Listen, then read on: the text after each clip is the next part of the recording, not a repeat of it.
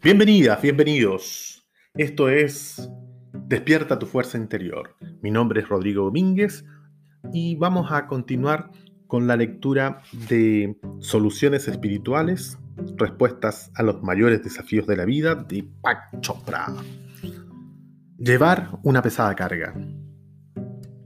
Hace 17 años di a luz una hija maravillosa que nació con defectos Pensé que lo había superado y aceptado, pero me temo que solo enterré mi dolor.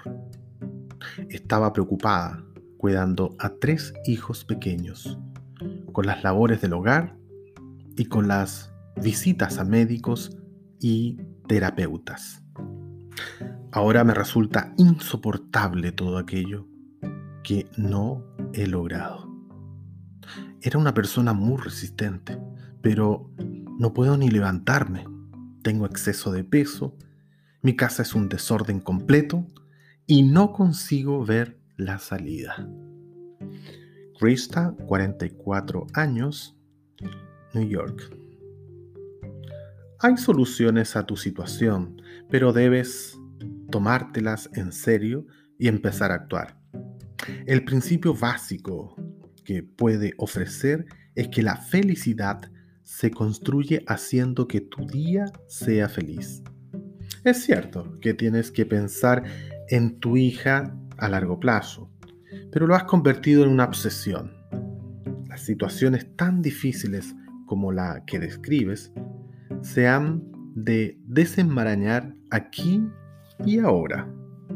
Estos son algunos pasos que harán que tus días sean cada día, más felices.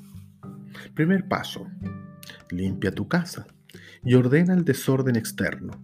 No hay razón para que te deprimas mirando todos los días el caos. Si te sientes inclinada a sufrir, ataca el mal de raíz.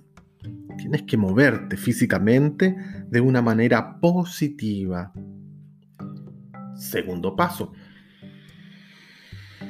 Resérvate una hora al día para hacer algo que te haga disfrutar mucho y no te la saltes. No le dediques a comer, ni a cocinar, ni a mirar televisión. Lo que deseas es una sensación interior de satisfacción creativa. Tercer paso.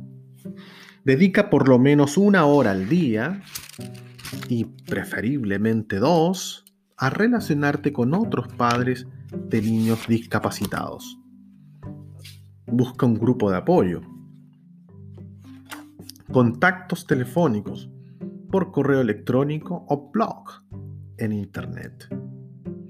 Las investigaciones han demostrado que este tipo de relaciones personales son un factor clave para ser feliz. También me reservaría tiempo para relacionarme con familiares y amigos. Eso también es beneficioso. Pero en tu caso es fundamental recibir la comprensión y el apoyo de otras personas que atraviesan por lo mismo que tú. Cuarto paso. Si la terapia empeora a tu hija, sácala de allí y llévala a otra parte. Un terapeuta capacitado puede ayudarla. No te quedes corta en este terreno. Ten paciencia y sigue adelante. Quinto paso. Siéntete, siéntate y aborda tu desesperanza. No estoy hablando de las razones psicológicas, sino de las prácticas. Estás desesperada, sobre todo porque sientes que tu hija está condenada. Se trata de una creencia negativa y de una proyección, no de la realidad. Nadie, pero nadie puede predecir el futuro. Si crees que tu hija puede tener un buen futuro, encontrarás, las oportunidades que se abren ante ti para hacerlo realidad.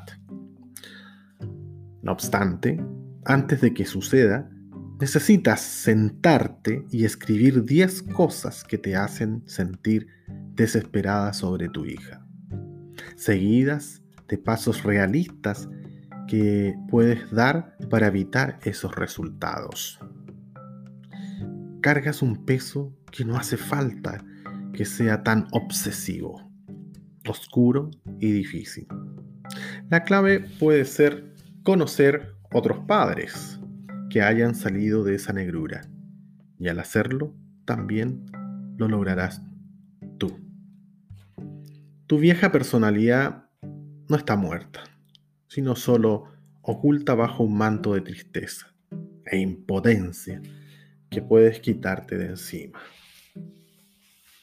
Título siguiente. Pedir más a la vida. Toda mi vida he estado buscando un sentido para acabar descubriendo que quizá no tengo ninguno. Y me lo cuestiono, más aún desde que estoy desempleada, después de muchos años de trabajo en la misma empresa. Cada vida tiene un propósito específico, ¿no? En paréntesis, no te preocupes, no espero grandes revelaciones en tu respuesta. Solo eres un ser humano. Cierra paréntesis. Débora, 61 años, de Pittsburgh, Pensilvania. Respuesta. No creo que esto llegue como una revelación, en ningún caso. Pero tu propósito en la vida es dejar de, pedir, tan poco. Trabajar en la misma empresa ha apagado tu entusiasmo y sentido de expectativa. Estoy seguro de que en algún momento los tuviste y pueden revivir. El secreto es espiar debajo del manto que los cubre. ¿Qué tienes escondido allí? Me parece que todas esas pequeñas semillas de sueños y deseos que metiste allí debajo, a la espera de un día de lluvia, debiesen estar por aflorar. Escribe con carmín lo siguiente en el espejo. El día de lluvia ha llegado. Estás en una época en la vida en que la realización es posible en todo. Con dos o tres décadas aún por delante, hay tiempo de sobra para que algunas de esas semillas germinen. No puedo decirte qué plantas son, pero sé que existen. Elegir, otro título, elegir entre lo correcto y lo incorrecto. ¿Quién decide que algo es moral o inmoral? Lo que yo considero inmoral podría ser perfectamente adecuado para otra persona. Gurpreet, 26 años, India. No es difícil ver que tu pregunta está incompleta. Te enfrentas a un dilema moral en concreto. Quieres saber si tu decisión es inmoral y los demás podrían condenarla. No obstante, ya te sientes bastante culpable como para no querer contar cuál es en realidad el problema. Como hay mucha gente que se encuentra en aprietos similares, permíteme abordar el tema de cómo tomar decisiones morales. Me parece que será más práctico que tratar la cuestión cósmica de que hace que una cosa sea moral, en paréntesis buena, o inmoral, en paréntesis mala. En un mundo dual, nos dicen que el juego de la luz y la oscuridad, el bien y el mal, el yin y el yang tienen raíces en lo eterno. La creación está montada así y estamos atrapados en el juego de los opuestos. Si esta explicación, esencialmente religiosa, está firmemente arraigada en ti, entonces las decisiones sobre lo correcto y lo incorrecto son fáciles. Puedes consultar al sistema religioso que profesas y seguir sus preceptos sobre cómo vivir la vida para ser una buena persona. Por otro lado, tal vez estés atrapado entre el deseo y la conciencia. Quieres hacer algo, pero te sientes culpable o avergonzado de lo que quieres. Una persona casada, tentada de engañar, suele pasar por esas luchas.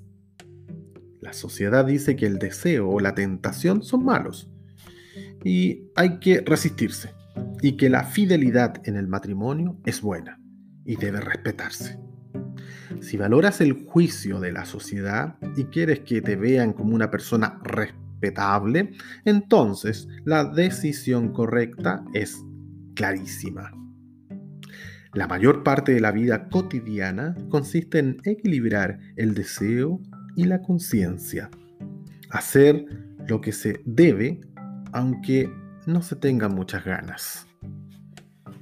Las personas que viven satisfactoriamente en el sistema han aprendido a controlar sus impulsos. Mi único comentario es que la elección de ser respetable es un deseo en sí. Así que la decisión no es entre el bien y el mal. A menudo es entre un impulso fugaz y un deseo más maduro. La condena del deseo no hace a nadie moral, sino que lo desconecta del deseo. Por último, diría que incluso con una mayor madurez, una persona puede evolucionar hasta el punto que las decisiones sobre lo correcto y lo incorrecto pasan a ser menos críticas. Descubrimos que la guía interior puede tomar tales decisiones sin miedo a la condena social. Ya no estamos tan apegados a las reglas y estados rígidos.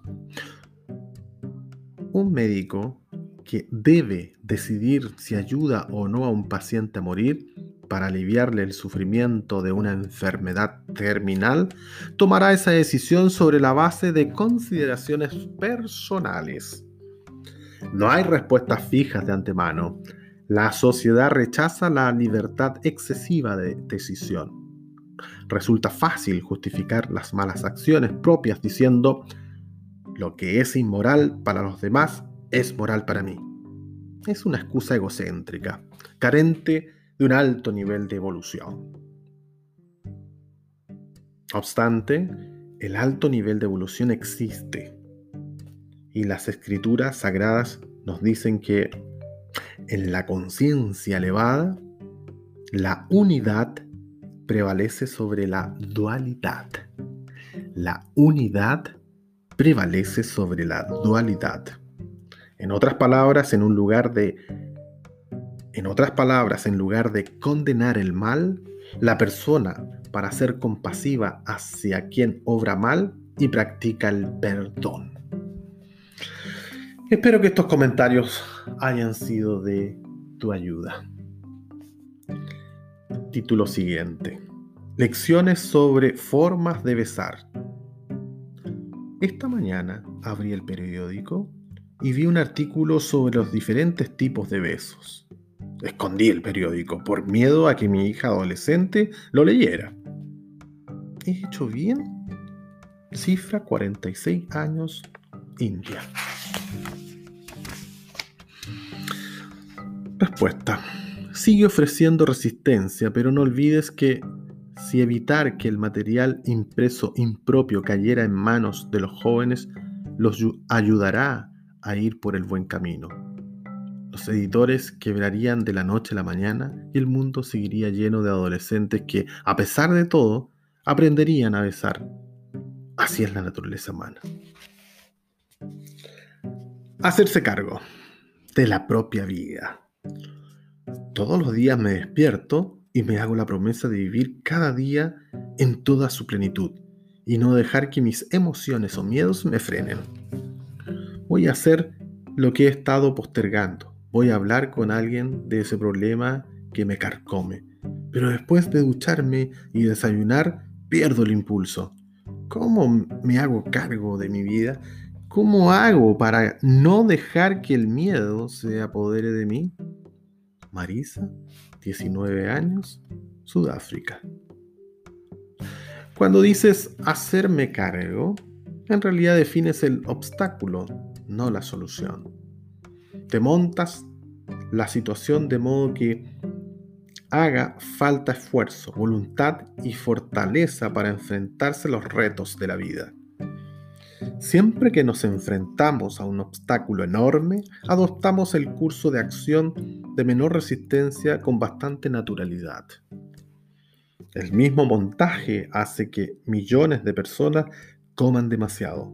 Por ejemplo, porque la alternativa exige mucho esfuerzo y molestias. Dejémoslos para mañana. Mientras tanto, ataquemos el pastelito de chocolate. La solución es hacer que superar nuestra resistencia resulte sencillo. Lo ideal sería que uno pudiera enfrentarse a los retos de la vida, incluidos los miedos con entusiasmos y energía. No se puede llegar a lo ideal de la noche a la mañana, pero tampoco hace falta hacerlo. Dar pasos positivos todos los días ya es bastante. En realidad, más que bastante, ya que la mayor parte de la resistencia con que nos topamos dentro viene de hábitos viejos, trillados y de la inercia. Supéralos. Es más que media batalla ganada. He aquí los pasos en los que pienso. Primer paso, examina tu postergación. Es una costumbre arraigada, pero ¿por qué te aferras a ella? Porque postergar cosas desagradables en sí es una especie de solución, una solución débil, de las del tipo fuera de la vista, fuera de mi mente. Pero las cosas que postergamos en realidad no están fuera de la mente. Son un fastidio insidioso justo debajo de la superficie y no nos permiten desconectar. Siéntate y absorbe el siguiente concepto. La postergación es un falso amigo. Recuerda todas las veces que has abordado un problema y te has sentido bien. Toma conciencia de que la postergación nunca te hace sentir a gusto, ya que se basa en la ilusión de que el problema se resuelve o se resolverá solo de alguna manera. Créeme, cualquier resultado es mejor que esperar, porque cuanto más se espera, peor es lo que la mente se inventa que sucederá. Segundo paso. Haz una lista de cómo tener un buen día. Empieza la mañana escribiendo lo que vas a comer, los recados que harás, las cuentas que pagarás, no dejes la lista para el día siguiente. Incluye en ella por lo menos una cosa que quieras hacer y que has estado postergando. Mientras escribes, comprueba tu nivel de comodidad. Todo lo de tu lista debería conducirse al mismo resultado. Hoy te sentirás bien. Tercer paso. Lleva la lista encima y cada vez que hagas alguna de las cosas, márcala en ese momento trata de ver cómo te sientes. Si acabas cansada, aburrida o cualquier otra cosa negativa, revisa la lista. El único objeto de esa lista es crear una nueva zona de comodidad, basada en los logros y la realización. Estas cosas solo surgen cuando tu vida es gobernable. Nadie está contento cuando ha tenido un día agobiante y agotador. Cuando caes en las garras de la postergación, todas las cosas que se dejan sin hacer crecen y adquieren proporciones sobrecogedoras, de modo que no se puede romper el círculo vicioso hasta que se pasa a la acción. Cuando aprendas que puedes abordar algunos retos y sentirte bien, de hecho te sentirás incluso mejor, entonces esa vocecita que tienes dentro y que te dice déjalo para mañana, total, un día más, un día menos, no le hace daño a nadie, empezará a perder su poder de convicción. Gracias por estar presente en este podcast. Cualquier duda, consulta a rodrigo.domínguez.mg.gmail.com. Nos vemos en el próximo episodio. Saludos.